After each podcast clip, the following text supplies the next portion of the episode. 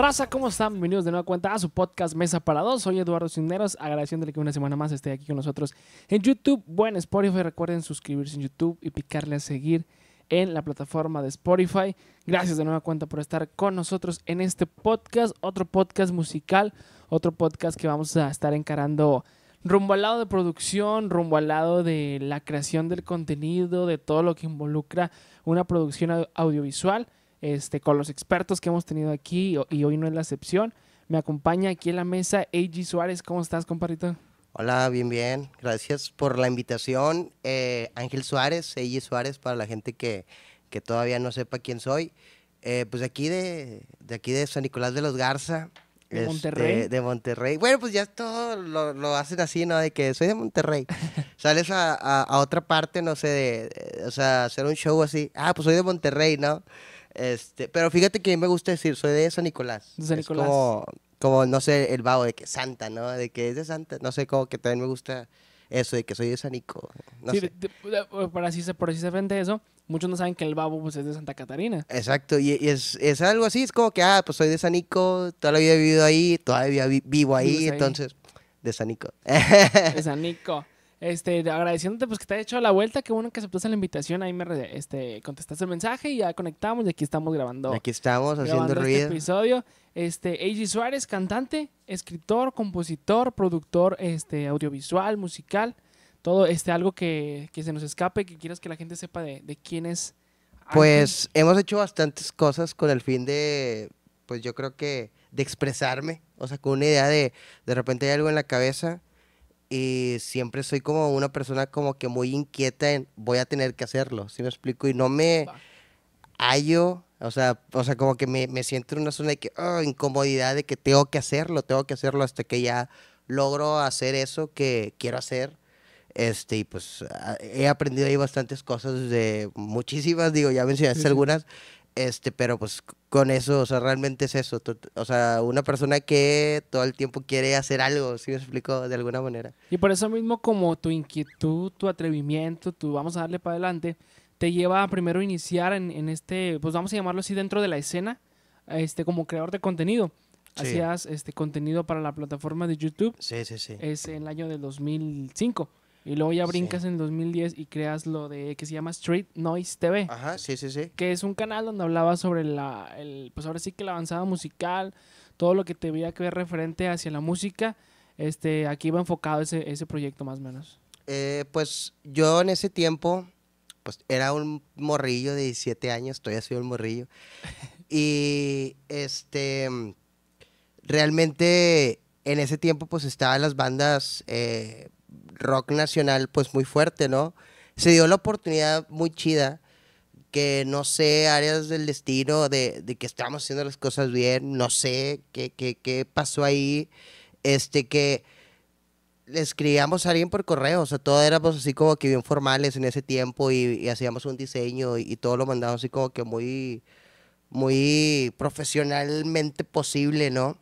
Porque todavía pues no, no quería todavía la gente en el internet, ¿no? Era como que, ah, pues hacen videos en YouTube, pero ¿qué? ¿Sí me explico? o sí, sea, sí. antes era como que a fuerzas tenías que estar en un medio tradicional Sí, porque era un para que valiera la pena o para que un artista eh, pudiera aceptar como que, ok, voy a, a ver qué, qué, qué estás haciendo, te voy a hacer una entrevista o algo así. Entonces, yo creo que algo sucedió ahí que les empezó a gustar y, y empezamos a tener entrevistas muy chidas, de las cuales pues yo creo que aprendí bastante. O sea, le aprendí bastante a mucha gente, le aprendí a, a- al día a día de estar ahí con el proyecto, o sea, porque realmente, mm, o sea, de ser un chamaquillo que veías así, escuchabas música de repente decir, güey, pues ya estoy yendo a conciertos, ya estoy entrevistando bandas que me gustan, que yo escucho, o sea, estaba como que me gustaba mi modo de vida en ese tiempo, o sea, estaba muy divertido porque, o poder ir así con, a conciertos con amigos, de que, oye, pues te invito, ¿no? Eh, Vamos a un concierto, entonces había una dinámica muy chida eh, en ese tiempo de mi vida de Street Noise que la, la neta la disfruté. O sea, fue un momento divertidísimo que, que está muy chido. Entonces ese proyecto era prácticamente enfocado a lo musical y de ahí derivaban las entrevistas, las Sí, sí, sí. invitaciones eh, y te tocaba estar con pues este cantantes, artistas ya de gama que estaban en una escena más más grande en ese momento. Me decías que estabas como que todo lo, lo nacional. Sí. ¿Te sí, tocó en su momento a quién estar ahí acompañando, entrevistando? Eso, Pues- eso fue el año que, 2000, estamos hablando del sí. 2010. Eh, bueno, realmente el despunte de Street Noise fue en el 2012, 2013. Empezamos a hacer cosas aquí eh, a nivel local eh, y a nivel pues ya nacional porque ya viajábamos. O sea, ya Ok. empezamos a hacer cosas de que en recintos grandes. O sea, de repente era... eh, hablábamos con el manager o promotor de tal artista y decíamos, oye, pues eh, queremos hacer una, un convenio de promoción para los fans eh, que van al concierto.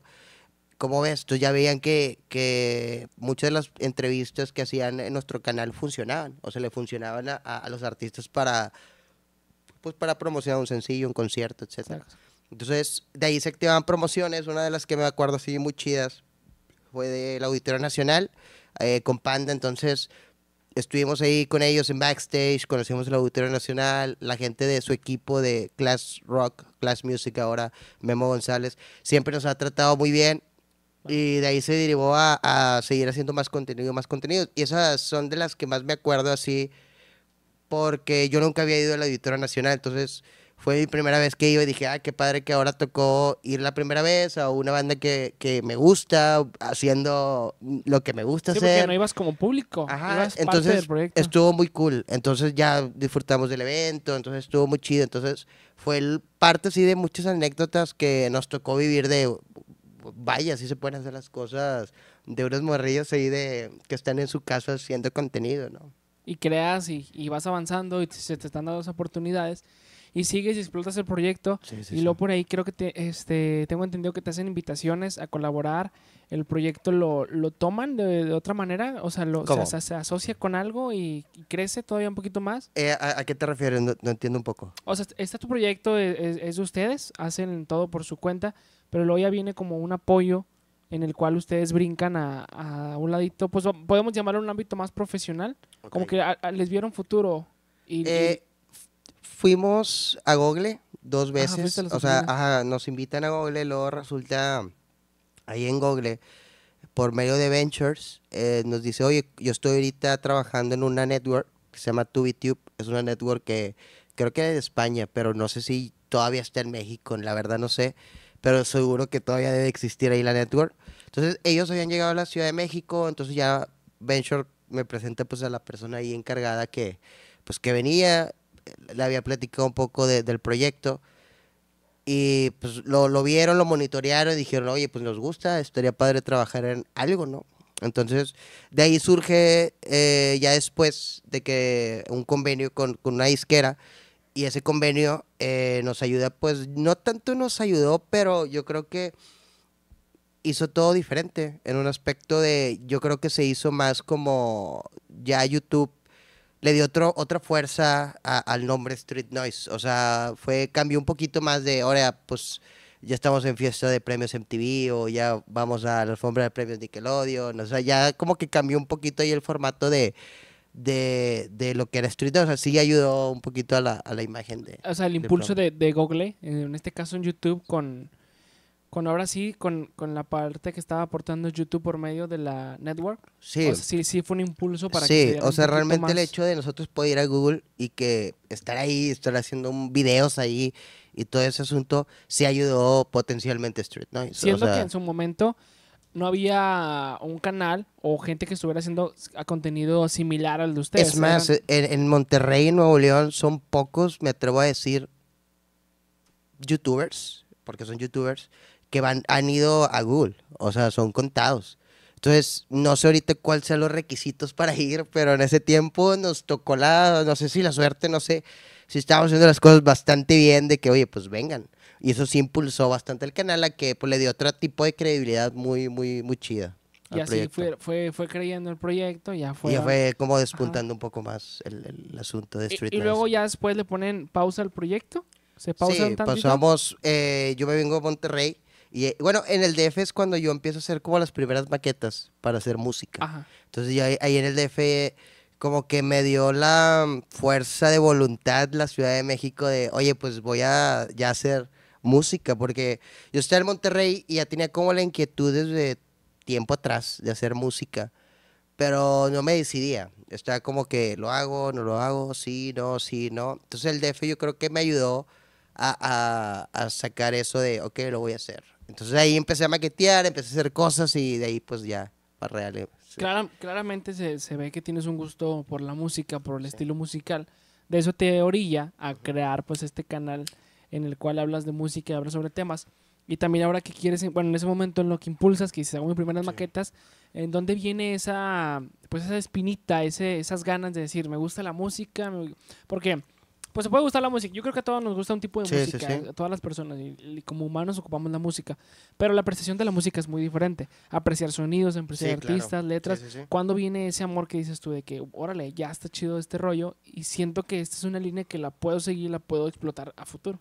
Yo, yo creo que cuando estaba con Street Noise me tocó vivir desde ir a estudios, o sea, nos, nos invitaban muchos estudios. Eh, y gracias a Street Noise conocí yo creo que los estudios más importantes de, de ahorita de Nuevo León, que es ahora Victoria Records, eh, el Cielo Record Studio.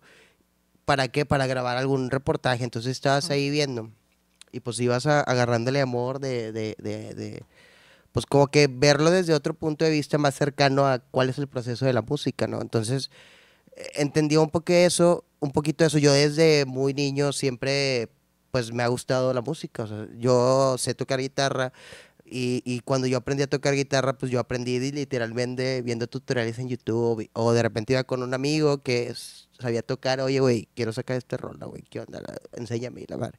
Entonces, siempre había yo, pues, querido hacerlo, pero a lo mejor mi primer acercamiento con la música fue por medio Street Noise. O sea, de Street que Noise. también era de el, el, el, ok, me gusta la música, ¿cómo puedo acercarme? Entonces, ya después fue cuando ya decidí de que, ya como que me quité el miedo y dije, pues voy a hacer. Cuando, y Música. cuando eras niño, o sea, ¿qué música te influenciaba o qué música era la que escuchabas? O simplemente no escuchaba, pero a veces, por ejemplo, cuando estamos en la etapa de la infancia, pues en la casa es común que cierto tipo de género se esté reproduciendo o en la colonia donde vivamos. Sí. Por eso de ahí viene mucho la avanzada de los raperos que vienen de barrio, porque toda la, toda la vida Sí. de su niñez, toda la etapa de la infancia, pues es- eh, crecieron escuchando rap, hip hop. Sí, sí, sí. ¿Tú creces con? Pues yo crezco con todo, o sea, literalmente, por ejemplo, te puedo decir, eh, donde yo vivía, pues sonaban las Colombias. Había hip hop en inglés. eh, por parte de mi papá le gustaba la música también grupera, ¿sí me explico? Por medio de él conocí a Selena Quintanilla, ¿sí me explico? Entonces, eh, por medio de mi mamá a lo mejor conocí otro tipo de artistas, eh, no sé, José José.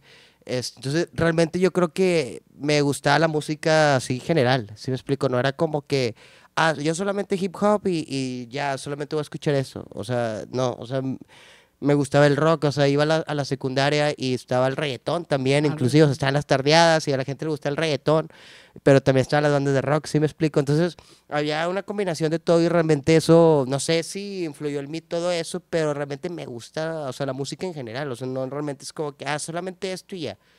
O sea, yo soy más como si yo pudiera, o sea, hacer, no, ahorita me he enfocado en urbano, pero yo creo que más adelante me gustaría también trabajar con, con eh, músicos en vivo, ¿sí me explico? Ya tengo ahí por ahí varios temas que ya están pensados para volverlos a, a rehacer y ahora sí ya con músicos y hacer ya otro tipo de, de show. Darle un segundo aire a los Ajá, temas. y, y, y, o sea, ya jugar más como vamos a hacer música, ¿no? Vamos a... Sí, sí, sí, a, a tocar. Entonces, creces con, con varias este, gustos musicales, varias, eh, versátil, de manera versátil, y haces creo que como una licuadora, ¿no? O sea, le vas metiendo un ingrediente, le metes otro, y al final juntas todo y te va a salir un, un resultado final. Al Sí, final sí, te- sí. sale uno en una sola, en una sola mezcla. Entonces de ahí nace tu gusto, lo plasmas en creación de contenido, y luego ya lo plasmas en tu música. En mi música, fíjate que la música lo he plasmado diferente. Eh, yo me fui, me voy a vivir a Estados Unidos, Atlanta, y, y ahí como que me gust- empe- empezó a gustar más el hip hop. O sea, como empecé a ver qué sucedía ahí en Atlanta, qué estaba pasando, luego mis primos y que estaban escuchando, dije, ok. Y empecé a involucrarme más, más en, en- y de ahí me gustó esto, pero me gustaba también el reggaetón, ¿sí me explico? O sea, siempre me ha gustado el reggaetón desde Ujú. que tengo, pues, desde que lo conocí realmente, que a lo mejor, o sea, realmente el más así éxito que conocí yo el reggaetón realmente, pues yo creo que, eh, que fue el mexicano, que es un bate de Puerto Rico, pero ya así más eh, mainstream, pues fue la gasolina, ¿no? Que, que es... eh, que, que yo ahí me adentré más al reggaetón y Pues te, empecé to- te todo. toca la era de, de Daddy Yankee. Arcángel, Django Don Flow. Omar, Ajá. Wisin y Yandel.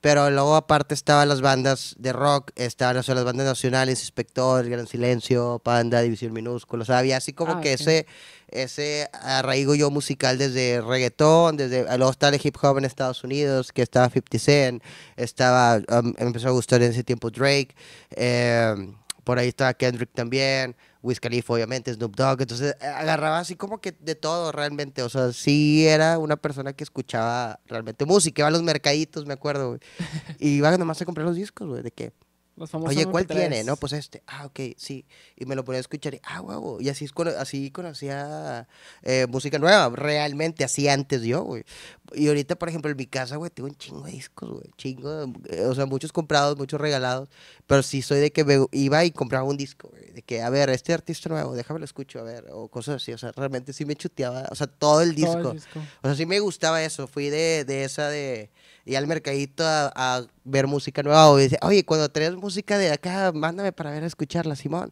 Y de qué, ya traje esto, ¿de cuánto, no? Y a eso, no sé, güey. O sea, como que eso despertaba ciertas inquietudes en mí, güey. Sí, utilizabas el famoso MP3 de los... Sí. Sí, de los Ajá, y ya después ya más adelante Ares El y todo Ares. eso. ya más adelante, pero así empecé, o sea, yo realmente como por el amor a la música, o sea, comprando música y viendo, o sea, obviamente la famosa pirata, pero pues era la más económica. Claro, claro, sí, sí. Oye, ¿y cuándo es cuando ya canalizas tu idea? Ah, voy a escribir mi primera canción, voy a darle, voy a sentarme y voy a producir. Y realmente ya cuando empieza...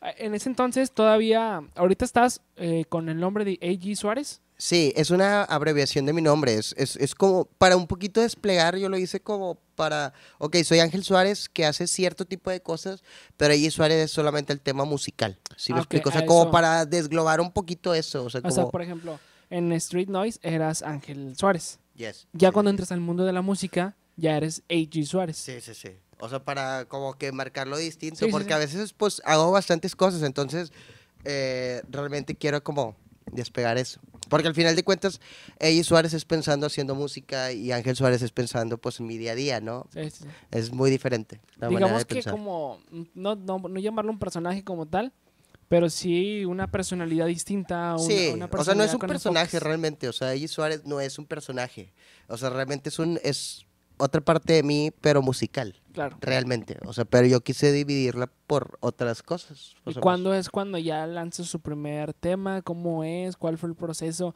Porque si una cosa es estar entrevistando, yendo a estudios, viendo, obviamente te da una noción y es un super plus a comparación de, supongamos que tú quieres iniciar una rola o crear un- una canción en este caso y hay alguien, hay alguien que también lo quiere hacer, tiene las ganas, pero tú tienes ese plus de que ya habías visitado estudios, ya habías entrevistado a personas que lo habían hecho y como que agarras pues tantita experiencia de, él me contó una vez que inició así, entonces como que tuvo estos errores, voy a tratar de Sí, yo no sí. tenerlos, evitarlos. ¿Cómo es el proceso y qué tan complicado fue? Porque pues ya no lo mismo ir a entrevistar, allá ahora sí, literal sentarte y agarrar papel, pluma, Sí. lápiz y vámonos. Fíjate que todo hacía, lo complicado aquí fue que la gente se quedó con la idea de que yo hacía contenido en YouTube. Entonces tú- yo hago música y es como, güey, tú no puedes hacer música.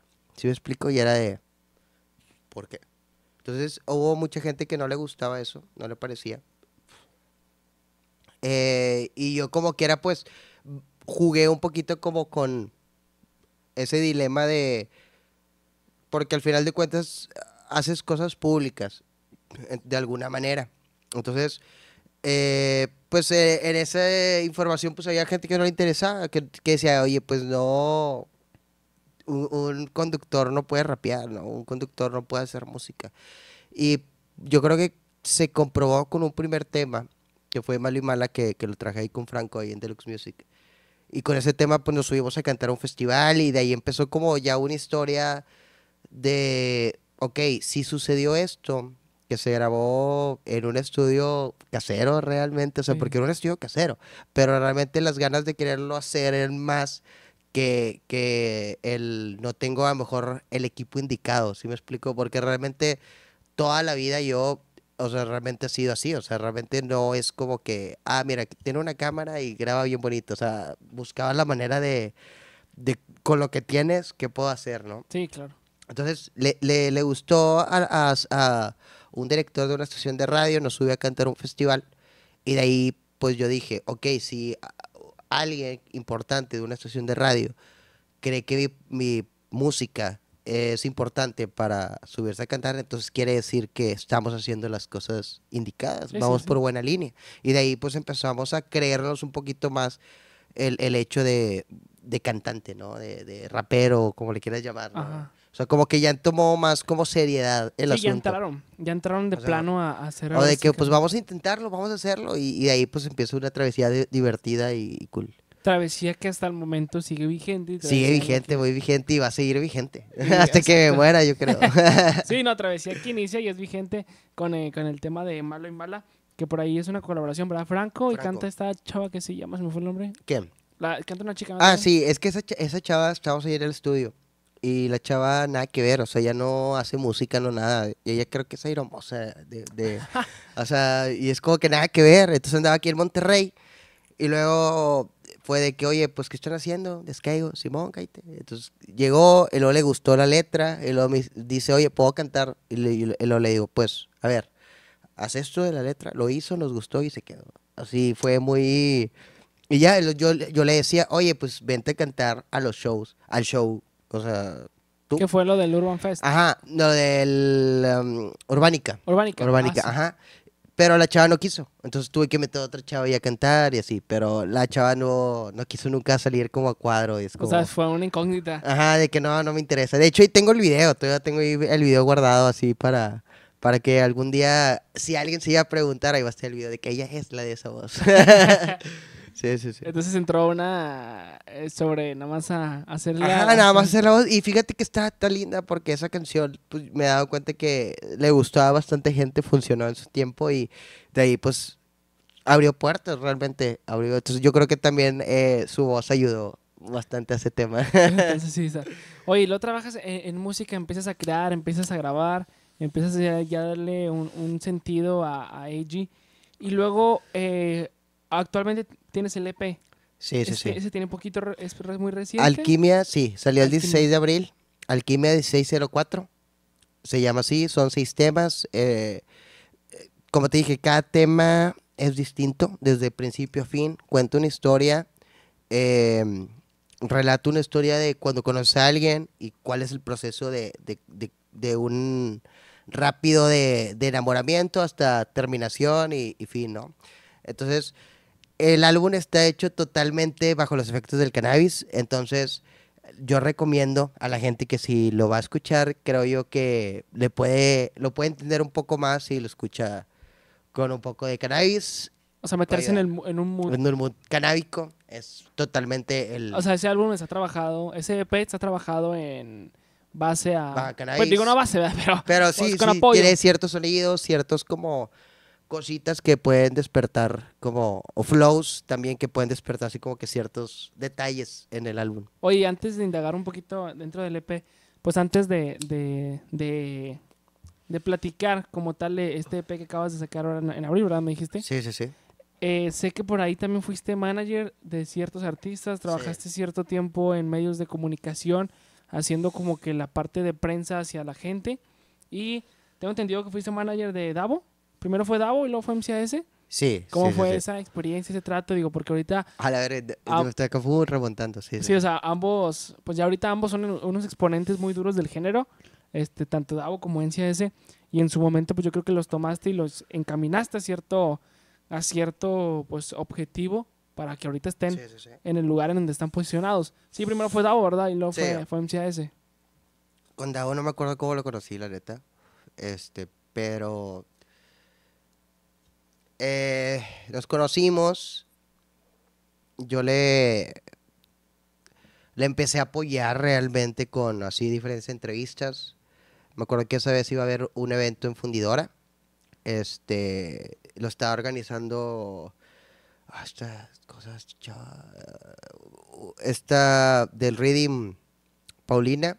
Este, y de ahí surge de que yo y él empezamos a tener una comunicación. Entonces yo le empezaba como a sumar ciertas cosas, entrevistas para exponenciar más lo que él estaba haciendo, ¿no? Entonces, yo, yo le sacaba las entrevistas a él porque por medio de yo de Street Noise justamente pues ya empezaba a conocer pues a gente de, de diferentes medios.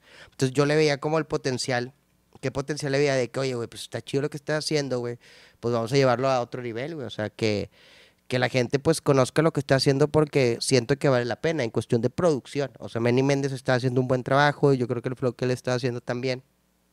Y dije, va. Y de ¿Qué- ahí... ¿Qué año estamos hablando de más o menos? Ah, que estamos hablando 2011 más o 2011. menos. Más o menos, 2011. Y ahí. ¿eh? Entonces, ¿Sí? do- 2011 cuando, Sí. cuando empiezas a influenciarte con Davo. Sí, y de ahí pues este fue un caminar que le ayudó de alguna manera. Después ya él tomó un caminar ya eh, con un eh, sello y ya no recuerdo exactamente qué, qué pasó. Ya después se, lo, se los platicaré. Y, Seguro. sí, ya. y Ya, por ahí se va la bronca con Davo. No, no, no, no, no, no, al contrario, nada, nada. Y, y con MCS, este, también fue algo así bien parecido, un evento, este, con un promotor, el promotor me dijo, oye, ¿sabes qué? Necesito unos medios para, para este eh, talento. De ahí, pues, empezamos a platicar. Y yo creo que con, con MCS fue una plática más eh, proactiva y ya yo creo que me metí más a decidir en cuestión de, de, ok, se grababa algún tema, ok, ¿cuál puede funcionar más para video cosas así? O esta canción vamos a meterla a, a ritmozón. Yo me acuerdo que metíamos muchas canciones a ritmozón o vamos a meterla a Exa, ¿no? Entonces Exa también nos apoyaba mucho en cuestión de las, de las promociones. Sacábamos un sencillo, los teníamos en Exa y en ritmozón. Y, o sea, había así como que un... No solo se quedaba en YouTube, ¿no? O sea, estábamos... había o sea, ajá. Y era de, de- o sea, un- una, algo divertido porque, pues, se estaban haciendo las cosas padres. O sea, era como de manera independiente porque eso ya solo lo hacían las disqueras. O sea, lo que estábamos haciendo era mucho antes que, que Davo firmara con Warner, desde mucho antes que MCS firmó con Universal. O sea, ya se estaban haciendo esas, ese tipo de, pues, de oportunidades, estaban surgiendo. va. Y entonces, de ahí, pues, estuvo divertido. O sea, estuvo divertido también el, el aprendizaje que, en este caso, yo creo que estuve más tiempo ahí con, con MCS. Y de ahí, pues, pues estaba con él, ayudaba a, a otros proyectos, a Rolly, Vanilla, y, y así como que todo lo que se estaba ahí haciendo como que en su tiempo. Pues, estuvo chido. Pero te involucrabas más en el proceso como de la difusión. Difusión del, de la rola, difusión de Sí, su contenido. O sea, darlo a, pues, a las masas, ¿no? Prácticamente. Ajá, Y de ahí viene el interés, pues, a manejar, este, ser como promotor de, de talentos, Sí. que actualmente es también parte de lo que haces. Sí, es que yo, yo realmente donde yo aprendí a cómo tratar realmente a, a- a la gente de medios, como ya hablando en lo artístico, o sea, de que, oye, pues está el artista, voltealo a ver, o sea, que le den como que esa, hay que buscar esa, esa escucha, y ya te escuchó, bueno, pues ahora que sigue, pues es. Es que el proyecto valga la pena, ¿no? Que esté cool. Ah, ya les gustó, Simón, si nos va a dar la entrevista o así, ¿no? Entonces, yo lo aprendí en, en la sala de conciertos de escena. Entonces ahí yo estuve trabajando y ahí, pues realmente era, mi función principal era, con, con menos vamos a hacer más. ¿Sí me explico? O sea, realmente, o sea, que entre menos gasto hubiera en cuestión de publicidad, esa era mi función. ¿A ti te ponían en artista? Eh, en la- eh, todos los artistas que había en la sala de conciertos. O sea, todos, es una sala de conciertos de ahí del centro. Sí, esa. Este, y sí, o sea, todos los eventos que había cada fin de semana. No sé, va a estar Caligari, va a estar Calle 13, va a estar, bla, bla, va a estar. ¿Y tu chamba era impulsarlos? Mi, mi chamba era eh, hablar El del evento, ajá, o sea, de evento. hacer eh, realmente la labor eh, de un- una persona de comunicación de, de la escena para los medios, ¿no? Y crear promociones, estrategias y cosas así. Que es como, ah, como se conoce, como un poquito más formal, un jefe de prensa. Ándale, estar al tiro. ándale, que ahora es como el jefe de prensa de la Arena Monterrey Ándale, o Banamex, sí, explico. Entonces tú agarrabas, te ponían cada fin de semana el artista, el grupo, y tú... Hace ruedas de prensa, hice, hice ruedas de prensa con las flans, esa la hice en el Museo Marco, hice ruedas de prensa con José José también, en un hotel. Este, entonces realmente tocaba de repente hacer eventos cool o sea, en este caso con la misma gente que también hacían eventos así en la arena o así. Y uno de esos pues, me tocó también con José José. Con José José. Estuvo bien chido porque tuve la oportunidad de invitar a mis papás. Entonces, de que está, estaba bien cool porque eh, pues estaban mis papás, de que yo sé que lo conocen y pues se dio la oportunidad de que los tres pudimos estar ahí con el Señor. Se dio el destino, se dio la oportunidad. El trabajo me llevó ahí y dije, pues nunca yo invitaba o aprovechaba de que de lo que yo hacía para ah de que viene tal artista eres mi hermana bien para que lo conozcas eso no lo hacía realmente entonces dije pues es José José son mis papás vénganse ven, Y vengan creo que sí, porque por- ahorita que te pregunto, cuando hablamos de la música, que qué música creciste escuchando en tu casa, sí, sí, sí. dentro de todos los que me mencionaste, mencionaste Ajá. José José. Entonces como que retomas un poquito a... Pues no quiero como que... Ah, retomo mi infancia, me acuerdo. Ajá. Pero sí hay un clic o hay algo que te movía en ese momento que dices tú, ah, ok, pues estoy, estoy colaborando con varios artistas, pero este es José José. O sea, es una... De, de mi infancia, algo Sí, que sí, me ha sí. marcado junto con mi familia. Sí, aparte es una leyenda, ¿sí, me Sí, sí, explico? Es como, no hay persona en Latinoamérica que no sepa quién es José José. O sea, realmente era, cuando a mí me tocó formar parte de, de eso, que me dan la oportunidad, wow, o sea, ahí entendí quién era José José. Dije, wow, o sea, todo era diferente a traer un plan de promoción con tal artista, atrás un plan de promoción con José José. ¿Sí me explico? Era, Sí. oh, y ahí entendí, dije, wow.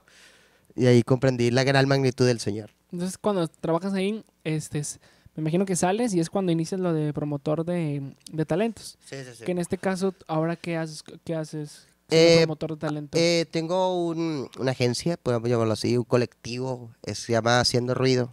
Este, Haciendo Ruido prácticamente es eso, o sea, que, que es como impulsar realmente a nuevos talentos que no tienen la oportunidad de hacerlo más profesional. ¿A que voy con profesional? Pues es que, oye, pues eh, un ejemplo muy claro, quieres que a lo mejor una estación de radio o, o un periódico te preste atención, pues ¿qué tienes que hacer, no? No, pues ese es el- esos son los pasos que tienes que hacer, ¿no? Pues hay que hacer un press kit, hay que hacer una sesión de fotos, hay que, ¿sí me explico? O sea, sí, claro. ciertas cosas que a lo mejor eh, no las ves necesarias, pero pues ya ahí como que habla diferente del proyecto, ¿sí me explico? Entonces, de eso nos encargamos o de repente otros eventos de, de la comunicación realmente de, de difusión. Hace poco trabajamos, yo creo que de los eventos más grandes que, que tocó trabajar en Haciendo Ruido, que fue el evento canábico en Planetario Alfa. Estuvo de los ponentes así más importantes fue Vicente Fox, el expresidente de México, entre otros ponentes que eran acerca de que hablan del, del cannabis. Entonces fue eh, algo eh, divertido para mí porque pues a mí me gusta el cannabis, fumo cannabis. Entonces es jugar como con esa comunicación de, ok, que vamos a informar a la gente, pero en pro al cannabis. O sea, ¿qué tiene, qué es lo realmente bueno? Porque a lo mejor han bombardeado tanto anteriormente medios, el gobierno, con, o la situación como estaba por ciertas cosas en el país. Y hay un flujo de información erróneo, ¿no? Sí, sí, sí. Entonces, Hay dos caras eh, de la Ajá, entonces hay que ver como el otro lado primordial del cannabis. Entonces, estuvo divertido porque aprendí ahí bastantes cosas, me puse a leer, investigar y, y pues se dio y fue todo como todo un éxito, la neta. Entonces ahí agarras, este, pues es como, ahora sí que haciendo ruido, es el, las instrucciones del caminito para llegar a un objetivo. Que en este caso, como dices tú, pues si quieres entrar a radio, si quieres aparecer en un periódico, estar en algún programa, Sí, ajá. más que nada para impulsar a ti como artista, a ti como grupo. O sí, sea, o sea, com- eh, comunicarlo, o sea, realmente no es como que, ah, ya, una entrevista y ya, sino es como dar los pasos adecuados, o en el buen sentido. O sea, de, ok, se puede hacer esto, se puede hacer aquello. ¿sí o sea, explico? prácticamente haces una estrategia Sí. para que jale. Ajá, eh, ya sea en internet, ya sea en esto, ya sea donde pueda. Ah, ya saco. Entonces, eso, eso es prácticamente haciendo ruido. O sea, haciendo ruido. y Y visuales también. O sea, hemos tenido bastantes visuales. Yo los hago realmente, entonces ando ahí a la orden. Eh, por si que alguien quiere. Entonces, y también platícame un poquito de eso. Sé que también te involucras eh, tanto en haciendo ruido, tanto en tus propios proyectos, en el tema visual, en el tema de creación, imagen, video, corrección, edición, producción, postproducción. Te involucras al 100% y sé que lo haces de, de buena manera. Te lo, te lo comentaba ahorita antes de empezar a grabar los videos que, que vi de tu EP. Están grabados de una manera que dices de que, ah, la madre, o sea, sí, no le piden nada a un video, vamos a ponerlo así en un panorama muy amplio y general.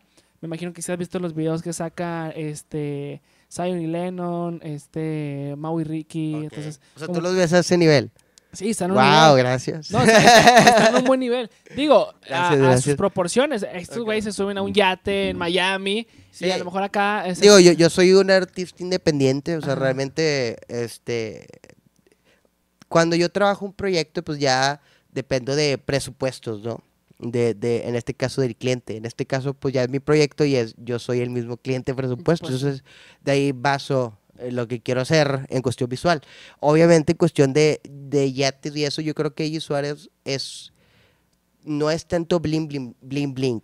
O sea, es más como tipo, eh, me gusta mucho escribir, si ves como que las letras, eh, eh, hay mucho contenido lirical en, en- en las canciones, entonces me gusta como que la gente mejor se ganche por la letra que porque yo salgo con... Ajá, sí, por venderles Ajá, algo que a lo mejor tal o sea, vez porque no eso yo eres. no soy, Sí, sí. realmente, o sea, yo... Y no te digo que a lo mejor tal vez a algún futuro lo haría, ¿sí me explico? O sea, no, no, no, pero ahorita, hoy en día, te puedo decir que no, o sea, realmente no, no me estoy como vendiendo de esa manera. Sí, o sea, yo en este caso. Ajá, casi en tu realidad, en la identidad que le has, has creado a A.G. Suárez. Sí, sí, sí. Entonces te metes en, en lo, en lo visual, que es la Sí. producción de los, de los videos, todo ese rollo. sí, sí, ¿Cómo lo haces? ¿Cómo lo manejas? ¿Qué tanto tiempo le inviertes? Sé que por ahí hay, hay una canción, la de Cautela. Hace rato me platicabas que te, te- se tardó un mesecito en grabar. Sí, sí, sí. También, digo, metiéndole el tema de la pandemia. Pero si no, bueno, si no la han visto, si ustedes que están escuchando ahorita este podcast, Cautela, que es con la rola que abres el EP, ¿no? Es Sí, la, es la rola sí. principal. La principal. no sé si la principal, pero sí es la. Eh, eh, la empieza inicia, la o sea, con cautela y ahí pues se desengloba. Es un ¿Qué? reggaetón eh, total, o sea, es como pensada en que pues alguien llega, se la pasa bien y, va a una fiesta y baila con cautela.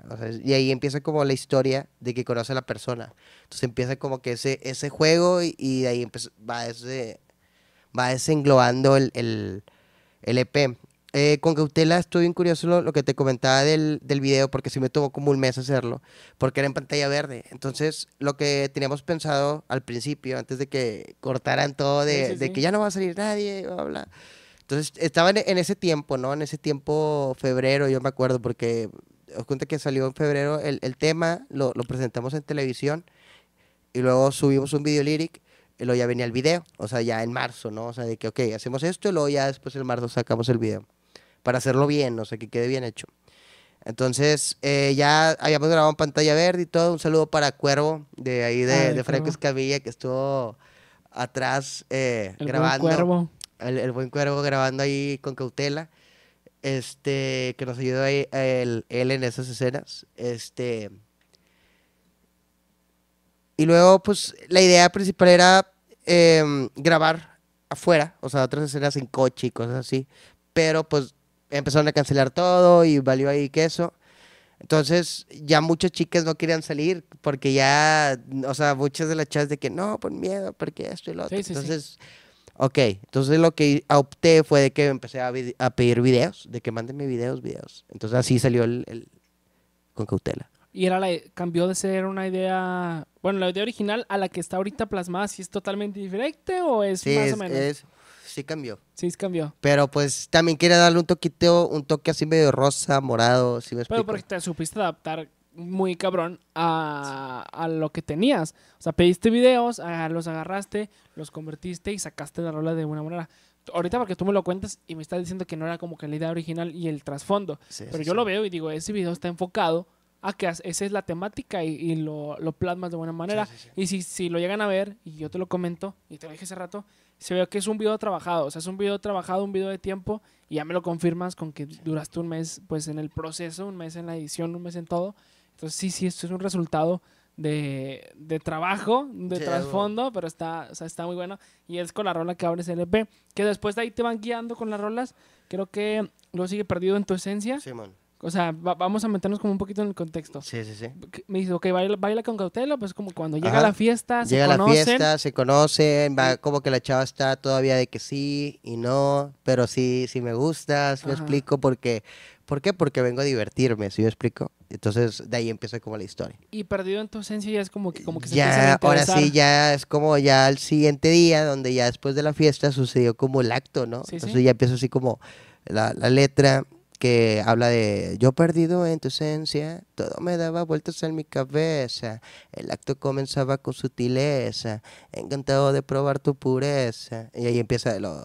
Tenía poco, pero todo te ofrecí. A pesar de la distancia, siempre permanecí pegado a ti, enamorado de ti. Esto no acaba con un simple prometí. Ah, tengo un fetiche y es comer tu blanca piel, erizarte cada que te hago, estremecer. Entonces ahí empieza como la historia donde ya hay como esa conexión de que ya, esa persona está perdido como la esencia de la Sí. chica, ¿no? Entonces Digamos, ya no, empieza- es, ya no es el reventón en la fiesta. Sí, sí, sí. Ya es como que acá más algo más personal, algo un poquito más serio, que luego se deriva ahí la rola de conexión. Ajá, entonces Perdido en tu esencia empieza ahí como el video, pues es un, es un video donde eh, se grabó aquí en la ciudad, ahí por el sur. Este, un saludo a, a Checo, este, que formó parte de, de la dirección del video, yo me encargué de, de- de la edición, y este video, o sea, que la gente que va a entrar encuentre una historia realmente te ha perdido la esencia de la chica, pero también en la, en la esencia como de, de- del porro de, de, de- de cannabis. Ah, es como perdí la esencia de, la, de las dos y Mm, ya, empieza ya. como que Literal, a la esencia. la esencia. Y luego se, ya la rola de conexión, que ya sí habla un poquito más de lo que están sintiendo. Exacto, Ajá. que ya está, se conectan, ya entran así como que en un entre de, ah, sí, estamos bien enamorados, sí, tú y yo y cosas así. Y después de esa rola viene el contraste, El contraste. que ya es de calle. de calle pero elegante, que, se- que resulta que la chica era una chica que era de calle, que era pero elegante que solamente era un momento. Entonces ahí surge como pa, pa, pa. y es como, podemos llamarlo que está la separación en ese momento, como que Pues no separación, pero ya no hay como... eh, ya no está la conexión y la eh, esencia. exacto, ya es como que... Como cuando estás con una chava, pero se dejan de ver, y luego de repente es como que se vuelven a ver al- a tanto tiempo, así como ese tipo de, de situación. Ajá, y luego ya viene, el, eh, bueno, estamos con de calle. Y volverte a ver es cuando me dices tú que se, se ven en ciertos periodos, como que sí, como que no. Y la última rola que la el niño con estilo. Niño con estilo yo creo que es eh, un, yo, ya más un desahogo personal. O sea, ya ahí como termino un desahogo de arriba y más temas de atrás. O sea, ahí lo plasmo. Y es una clasificación A, o sea, realmente es una letra digerible, o sea, que lo puede escuchar un niño de 11 años. Y todo ese EP pues lleva ese sentido y esa coherencia a terminar lo que comentabas ahorita platicando un poquito, que decías, es cómo conoces a alguien, te puedes con su esencia, esa conexión, perderte y estar pues pues en un mood de, de- de amor, en un mood de, de romance y terminar pues en nada, terminar en donde llegaste al Donde, inicio. sí, sí, sí. Y alquimia es el nombre de que, por ejemplo, cuando es muy diferente cuando hay como esa química a cuando sucede la alquimia con una persona. Es como que entras en un, en un trance más eh, personal, amoroso. A lo mejor el, el corto tiempo eh, de- del álbum, eh, o sea, lo- si lo escuchan a detalle podían entenderlo un poco más, pero realmente habla como ese contraste de cuando llegas a, a tener esa conexión más allá con la, con la persona, o sea, como ya te preocupan otros detalles como, oye, ¿estás bien? ¿Ya comiste? Oye, esto, o sea, como que es eso, alquimia. eh, habla así como más, más esa Que conexión. ya es un interés más a fondo. Sí, más a fondo. Hablando en temas de producción, ¿cuánto tiempo te llevó crear el EP? Sé que todas las canciones del EP tienen video, a excepción de la de Niño con Estilo. Sí, niño con estilo, eh, apenas lo voy a empezar a trabajar. El video. Este, voy a sentarme ya ahora sí a, a idear exactamente qué es lo que quiero. Traigo una idea, pero prefiero ya no platicarla hasta No, que ya claro, sí, está, sí, sí. quede plasmada. Este, tal vez a lo mejor cuando ya salga, salga esto ya está ahí el video, no lo sé, ¿sabes? Pero yo creo que, o sea, acabo de sacar hace unos días volverte a ver. eh, va bastante bien. Entonces, me estoy esperando como un mes tal video, luego un mes tal video. Entonces, al siguiente mes, un ajá, mes. niño con estilo. Y en producción, digo, ¿cuánto tiempo te tardaste en escribir el EP, en grabarlo? En Eh, es que ya lo tenía yo eh, pues maqueteado realmente, Ah, ok. pero me esperé por lo de la pandemia. Es como, yo realmente necesito estos espacios para hablar de, de lo que ando haciendo. O sea, ¿por qué? Porque pues la pandemia no podías hacer nada. O sea, realmente no podías ir a hablar a, de tu álbum, no podías hacer algún show en un sí, bar, sí. no podías, ¿sí me explico? Entonces dije, creo que no tiene tanto sentido que ahorita lo saque, saqué a lo mejor dos temas, o sea, dos que fue de que pero elegante y la conexión, y me esperé a, o sea, que diera vuelta el año y ahora sí ya fue que lo lancé. Y en ese ámbito de, de programación, de ok, la tengo, me espero, la trabajo bien perfectamente, ¿qué tanto tiempo te toma en, en escribir una canción, empezarla desde cero? ¿Cuánto tiempo? Digo, no, yo sé que todos los procesos no son iguales, Sí, no sí, sé qué sí. me puedes decir, una semana, porque sé que hay una canción que a lo mejor te tomó dos días, o un mes, o dos meses, pero más o menos, ¿qué tanto para ti es tan complicado escribir, producir y de entregar un resultado, pues ya final, bien presentable? Pues es que depende, o sea, porque yo creo que hay días en los cuales digo, no manches, tengo muchas ganas de escribir algo y ya lo maqueteas y ahí lo guardas y resulta que está padre, ¿no? Sí. Y así han salido bastantes canciones. Y hay otras canciones que, que yo creo que, que esperas como que otro proceso. No sé, yo creo que depende del tema, o sea, depende de, de la vibra que le quieres dar a la canción. Yo soy mucho como de energías. Entonces, Alquimia es un álbum que también tiene muchos tipos de energía. O sea, si tú escuchas con cautela no tiene nada que ver con perdido en tu esencia y perdido en tu esencia no tiene que- nada que ver con la conexión y así entonces cambia la energía totalmente de, de, de- de hacia dónde quiero llevar, hacer sentir a la gente o hacia dónde la quiero llevar entonces sí entonces el proceso puede ser distinto dependiendo como el mood en el que yo creo el que que ande andes. o sea a lo Sí. mejor a veces digo chingado ando con muchas ganas de escribir algo muy alegre o algo con mucho punch o algo triste no sé Y sé que eres una persona de, de conexiones y una persona de, de, Pues ahora sí que se involucra con más gente a, a sumar. Porque este álbum está, está contemplado y está hecho por varios productores musicales también en conjunto sí, sí. contigo. O sea, de, de las rolas, cada uno, o bueno, o en par o así, son diferentes de producciones musicales. Sí, sí, sí. Estuvo, bueno, con Cautela, que es Gerardo Roca. Este, eh, Franco TM, que estuvo eh, de calle pero elegante y la conexión.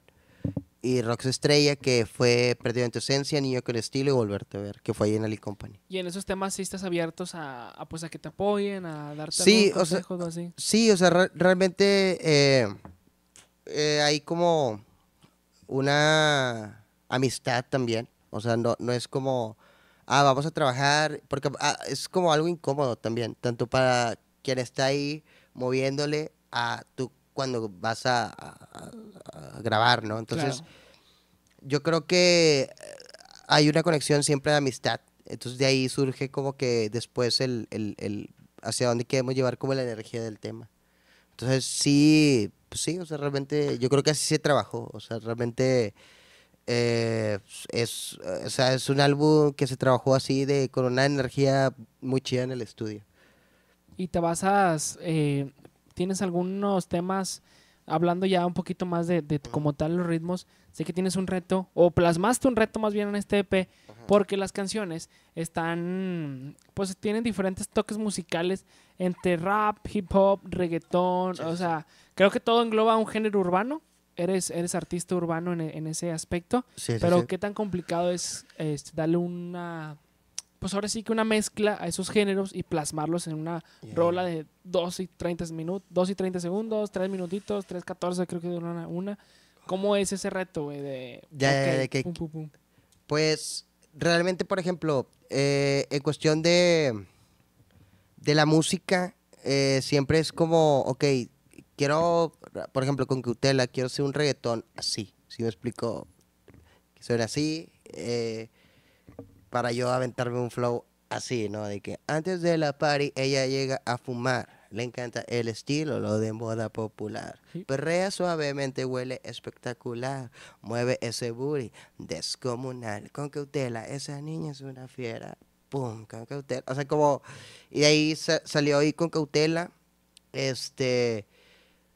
La conexión fue un tema que de repente yo llegué con Franco. Este. Y empezamos a. Le digo, oye, Franco, pues estaría padre trabajar en un dancehall. Ese tema o esa musicalización tenía guardada mucho tiempo. De repente me escribe Marce, me dice, oye, quiero hacer un fit contigo, ¿cómo ves? Y yo esa canción, justamente, esa melodía estaba pensada para, guardada justamente para una mujer. Entonces Ah, se dio así de repente de que, oye, ¿qué onda? Yo se le había presentado a dos chicas, no les había parecido como que esa musicalización. Me, me dijo, sí, hacemos la colaboración, pero vamos a hacer otra canción distinta. Esa no, no me gusta esa. Ok. Entonces le, le mostré eh, el ritmo, le gustó y empezamos ahí a crear y, y ya empezó. O sea, con Marce fue muy espontáneo. Ajá, ajá, ajá, exactamente. Fue así de que me escribió y de repente, oye, pues cállate mañana a- aquí a la casa y llegó temprano. De repente al día siguiente, o sea, literalmente eh, dos días y el día siguiente ya grabamos así el tema, todo. Entonces sí, la involucración de gente y también de ritmos, pues digamos que está ciertamente dominado y puedes sacarlo. Porque, pues anteriormente, digo, yo ahorita ya, ya no lo vemos tanto, pero anteriormente sabíamos que el reggaetón y el hip hop o el rap estaban muy peleadísimos y la valoración del reggaetón no era tanto a la que ya hay ahorita o- Sí. eh, hoy en día. Y teniendo pues muchas influencias de gente de Puerto Rico, los mismos mexicanos, o sea, ya como que es un poquito más normal ver esos, esos combinación de géneros, esas mezclas, y ya no peleados como antes, que de plano sí era, yo creo que un pecado en una rola de reggaetón, hacer un rap o, o una parte de trap o en un hip hop meter ah, ni siquiera el ritmo, meter una frasecita de, de, de reggaetón, era como que no, o sea, sí estaba muy penadísimo. Pues fíjate que pasa con toda la música, o sea, pasó con el rock. Eh, por ejemplo, Limp Bizkit que, que combinó rock con rap y era super hate, no sé, eh, tiempos más atrás eh, ha pasado con bandas de rock que a lo mejor, oye, es que esta banda de rock no es tan rockera y es muy fresa. Sí, Y, sí. y sí me explico, porque a lo mejor esta banda toca temas políticos, pero esta banda toca temas de amor, es- ellos no son rockeros reales, ¿sí me explico? Entonces sucede generalmente en toda la música, ¿me explico? Pero pues sucede obviamente iba a suceder en el reggaetón y en Sí. todo eso, este, pero ahorita digo, qué bueno que ya, eh, pues ya no hay esa disputa. Sí, ¿Sí no, pues es que eventualmente se tenía que, se tenía que ir acabando porque pues no te puedes ciclar en un solo tema o en un solo género sin hacer colaboraciones, sin generarle, porque al final de cuentas gana el artista de tal género combinando con una fusión con otro género, pues al final puede salir algo chido y los van a terminar ganando. Sí, sí, sí. Oye, este, sabemos que tienes por ahí algunos proyectos en puerta, me habías comentado que viene para AG Suárez, este, Perdón, perdón, perdón, perdón. para AG Suárez. Ok, este, pues mira, eh, proyectos en puerta, yo creo que, pues, eh, el niño con estilo, viene por ahí, vamos a hacer varias cosas así cool ahí en Haciendo Ruido en cuestión de contenido. Vamos a volver a hacer lo que hacíamos un poco en Street Noise, pero ahora adaptarlo ahí en Haciendo Ruido para hablar, ya, yo creo que ya de la, de la industria, o sea, más como ciertos detalles De la gente que colabora ahí. Eh, pues no tengo que colaborar en Street Noise, sino eh, hablar solamente de música y todo lo que conlleva la música, Ah, ¿no? ok, o sea, no. todo lo que involucra, eh, pues, eh, crear música, ¿no? O sea, desde eh, productores, eh, managers, va, Va, va. ¿sí me explico? O sea, todo lo que es música totalmente. El globito ahora sí que lo que engloba indispensablemente la Sí, música. ya, ya tenemos ahí ya grabado el, el colchón, ¿no? Con el que vamos a lanzar, nada más estoy esperando y dos, tres cositas para lanzarlo. Este, y vienen así como personas importantes en su rama de la música. O sea, entonces, eh, bastante- uno de los personajes que te puedo decir así, eh, Armando Luna, que es el jefe de, de prensa del Pal Norte. Entonces, vamos a hablar ahora ya otros detalles más de, de festival, cuál es el proceso de, de, de un Pal Norte, Sí, ¿no? sí, o sea, sí. desde ya un festival internacional, ¿no? Con artistas grandes. Entonces, como que ciertos detalles que yo creo que a veces la gente quiere saber. Entonces, por ahí haciendo ruido va a estar disponible. Todavía no hay fecha, pero pues pueden estar ahí para pendiente. estar, a- estar al pendiente. Sí, sí, sí. Eh, ¿Vas a tener alguna presentación próximamente o está pendiente? Eh, todavía está pendiente. Está todavía este, estoy viendo. Estoy viendo si le armo una presentación ya o me espero a sacar más música. O sea, porque también quiero, o sea, termino el EP y viene más música. O sea, Sí, viene claro. rápido más música para darle más continuidad. Yo creo que ahorita ahí Suárez se encuentra en un proceso de más continuidad de contenido musical que a otras veces. Preguntándole a Ángel Suárez, Sí. quitando el, el Ajá. Suárez en, en el tema musical, Ángel Suárez tiene una visión a dónde quiere llevar a AG Suárez. Sí, claro. ¿En qué punto Ángel Suárez ve ahorita a AG Suárez? Ahorita. ¿En qué Pues yo creo que eh, Eiji Suárez es una persona que va por bien, buen caminar, que la misma música que haga es la que les va a abrir las puertas. Y ya. O sea, que yo, yo me concentro en hacer música y que la misma música es la que me va a llevar al lugar que yo deba estar. Y Porque lo ves, ajá, así lo ves- veo, Lo ves en el punto en el de construcción ahorita Ajá. para llamarlo en unos términos disfrutar lo que va a venir con la creación que se estuvo trabajando. Entonces ahorita yo creo que estoy en ese proceso totalmente, hacer música, hacer música y la misma música es la que me va poniendo en shows, me va poniendo en openings, en, en entrevistas, entonces la misma música es la que, esa es la que es. Oye, para descubrir tu música y estar al pendiente y también estar al tiro por si hay próximas presentaciones, que esperemos que sí haya próximas presentaciones para, ahí, para que la raza te vaya a ver ahora sí que en la escena en vivo. o Sí, sea, sí, sí. como Sí, no, show. y está más chido porque, por ejemplo, haces, hace poco hice una presentación en televisión y pues tratas de plasmar un poquito lo que puede suceder en vivo, ¿no? Pero Sí, sí. obviamente ya en vivo es otro, otra energía, entonces, eh, pues sí lo pueden escuchar, pero yo sé que si no han tenido la oportunidad de algún día ver algún show mío, entonces le doy la oportunidad de que vayan.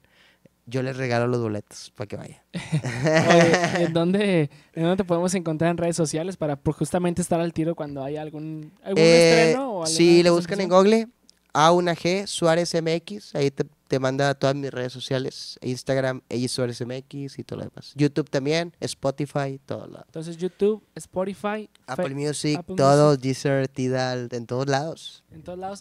Suárez, Sam. que es AG. AG Suárez. AG, para que no se Eh, En. TikTok también está mi música, Ah, también. entonces si quieren bailar con cautela, ahí está en TikTok. Oye, pues qué chingón. Este, pues agradeciéndote que se, te hayas echado la vuelta aquí al podcast. No sé si se nos, se nos pasó algo por platicar. algún Pues temita. nada, todo bien, gracias. eh, me la pasé bien, gracias por permitirme estar aquí fumando. Me la pasé genial. Es, es que, digo, realmente es más sano Sí, así la no. plática y así. Entonces, gente, si fuman weed, fúmelo en un lugar cerrado. Ya saben, usa responsable. Claro, claro. Sobre todo esa, esa recomendación, digo, no siendo una incitación, pero sí una, una recomendación que siempre son buenas. Oye, pues agradecerte que te hayas echado la vuelta de nueva cuenta, que- Gracias, que, te hayas platicado un poquito con la gente, porque conocemos al DJ eh, Suárez, a la música, eh, lo que hemos visto a través de pantallas, entrevistas, lo que comparten en tus redes sociales, pero ya al sentarte aquí y que la gente te conozca como persona, como humano, de dónde vienes, qué influencias has tenido en tu infancia, cómo fue ese proceso de crear, de innovar, del, del- cuando visitaste las oficinas de Gol y hubo el cambio drástico, "Ah, ahora yo voy a hacer la música, no nada más ver la música, ya estoy involucrado en la música, digo, son procesos que a veces la gente no nos damos cuenta, porque pues la pantallita que tenemos nosotros son tus videos, son tu música, pero no sabe- no sabemos que hay un proceso y un arduo trabajo que es el que hoy nos compartiste aquí en, en la mesa, entonces agradeciendo que te hayas abierto con las personas y aquí con, conmigo en este Sí, caso. sí, sí. Este, No, y fíjate que pasa algo curioso de que cuando la gente dice, güey, ese pedo, cuando ya estás como bien sonado, que ¿y ese güey de dónde apareció? ¿no? sí. no, pero pues es que eh, sí, digo, todos los, los talentos, digo, pues están todo el tiempo, digo, pensando en qué vas a hacer. Y yo creo que tú también, ¿no? Estás pensando todo el tiempo de que, oye, ¿sabes qué, qué voy a hacer por, por el podcast? Para Claro. que esto, para que lo otro, el- aquello, ¿no? Entonces, igual, o sea, viceversa. Es como, mi filosofía de vida es, todo se puede hacer, realmente. Tú te pones los límites. Entonces, mi filosofía es esa y trabájalo. Y los sueños se trabajan. Eso es también, entonces, eso es, Sí. realmente. Y O sea, saber que- trabajar los ajá. sueños y sí se puede hacer. Sí, es- es un parte fundamental trabajar el sueño y pues que la gente sepa quién es el Suárez de San Nicolás. Porque De si San así te Nicolás. gusta. Nicolás. Oye, no, pues agradeciéndote que, que hayas estado, muchas gracias. Sí, Agradeciendo a date. ustedes que están viendo este episodio. Recuerda suscribirte en YouTube, seguir en Spotify. Y ya saben que aquí abajo linkeado van a estar las redes de AJ Suárez para que vayan, lo sigan. Y nos vemos la próxima semana. Raza en otro episodio de Mesa Parado. Yeah. Sobres. Saludos. Ay. Yo, give it a stage in a minute, I'ma eat you. El profesor is in the house, let me teach you. I can defeat you with two hands tied and have you waking in the hospital like who? Raza, gracias por llegar a la parte final de este video. Suscríbete a nuestro canal YouTube S Agencia Entretenimiento. Al igual que te invito a que nos sigas en Facebook e Instagram de igual manera como S Agencia Entretenimiento. Acompáñenme en mis redes sociales en Instagram como edu-dj101, Facebook como La Little Show y el Instagram de este podcast que es Mesa para dos-podcast en Instagram. Déjanos tu comentario y disfruta de todos nuestros podcasts y dinos qué invitado te gustaría que esté aquí en Mesa para dos. Sobre raza, cuídense, bye.